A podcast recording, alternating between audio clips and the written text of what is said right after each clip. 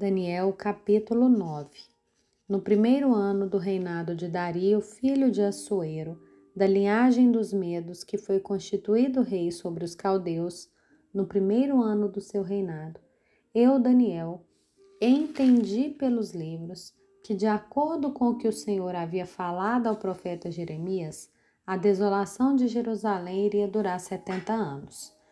Voltei ao rosto ao Senhor Deus para o buscar coração e súplicas, com jejum, vestido de pano de saco e sentado na cinza. Orei ao Senhor, meu Deus, e fiz a seguinte confissão: Ah, Senhor, Deus grande e temível, que guardas a aliança e a misericórdia para com os que te amam e guardam os teus mandamentos. Nós temos pecado e cometido iniquidades procedemos mal e fomos rebeldes, afastando-nos dos teus mandamentos e dos teus juízos. Não demos ouvido aos teus servos, os profetas, que em teu nome falaram aos nossos reis, aos nossos príncipes, aos nossos pais e a todo o povo da terra.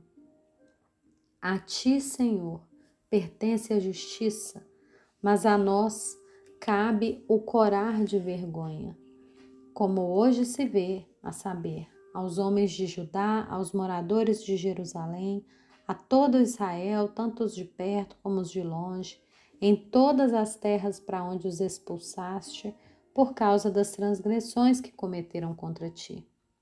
Ó Senhor, a nós pertence o corar de vergonha, aos nossos reis, aos nossos príncipes e aos nossos pais, porque temos pecado contra ti. Ao Senhor nosso Deus pertence a misericórdia e o perdão, pois nos rebelamos contra ele e não obedecemos à voz do Senhor nosso Deus para andarmos nas suas leis que nos deu por meio dos seus servos, os profetas. Sim, todo Israel transgrediu a sua lei e se desviou deixando de ouvir a tua voz. Por isso, as maldições que estão escritas na lei de Moisés, servo de Deus, e que foram confirmadas com juramento, se derramaram sobre nós, porque pecamos contra ti. Ele confirmou sua palavra que falou contra nós e contra os nossos juízes que nos julgavam, e fez vir sobre nós um grande mal. Nunca antes debaixo do céu havia acontecido algo como que aconteceu com Jerusalém. Como está escrito na lei de Moisés, todo esse mal nos sobreveio. Mas mesmo assim, não temos implorado o favor do Senhor nosso Deus para nos convertermos das nossas iniquidades e nos aplicarmos à tua verdade.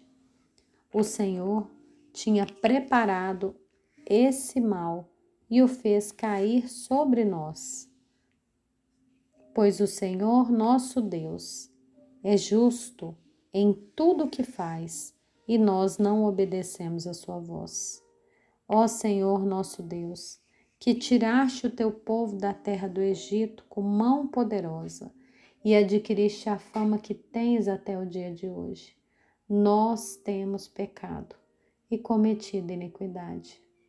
Ó Senhor, segundo as tuas justiças, Afasta a tua ira e o teu furor da tua cidade de Jerusalém, do teu santo monte, porque por causa dos nossos pecados e por causa das iniquidades dos nossos pais, Jerusalém e o seu povo se tornaram objeto de deboche para todos os que estão ao redor de nós. E agora, ó nosso Deus, ouve a oração e as súplicas do teu servo, por amor do Senhor Faze resplandecer o teu rosto sobre o teu santuário que está abandonado. Inclina, ó Deus meu, os ouvidos e ouve. Abre os olhos, olha para a nossa desolação e para a cidade que é chamada pelo teu nome. Lançamos as nossas súplicas diante de ti, porque confiamos de ti, não porque confiamos em nossa justiça, mas porque confiamos em tuas muitas misericórdias. Ó Senhor, ouve. Ó Senhor, perdoa. Ó Senhor, atende-nos e age. Não te demores por amor de ti mesmo, ó meu Deus, porque a tua cidade e o teu povo são chamados pelo teu nome. Enquanto eu ainda falava, orava, confessava o meu pecado e o pecado do meu povo de Israel, e lançava a minha súplica diante do Senhor meu Deus, pelo monte santo do meu Deus. Sim, enquanto eu assim orava, Gabriel, o homem que eu tinha visto na minha visão anterior, veio rapidamente voando e tocou em mim. Era a hora do sacrifício da tarde. Ele queria instruir-me. Falou comigo e disse: Daniel, agora eu vim para dar a você inteligência e discernimento. Quando você começou a fazer as suas súplicas, foi dada uma ordem, e eu vim para explicar tudo a você porque Deus o ama muito. Portanto, preste atenção à mensagem, entenda a visão. 70 semanas estão determinadas para o seu povo e para a sua santa cidade, para acabar com a transgressão, para dar fim aos pecados, para espiar a iniquidade, para trazer a justiça eterna, para selar a visão e a profecia e para ungir o santo dos santos.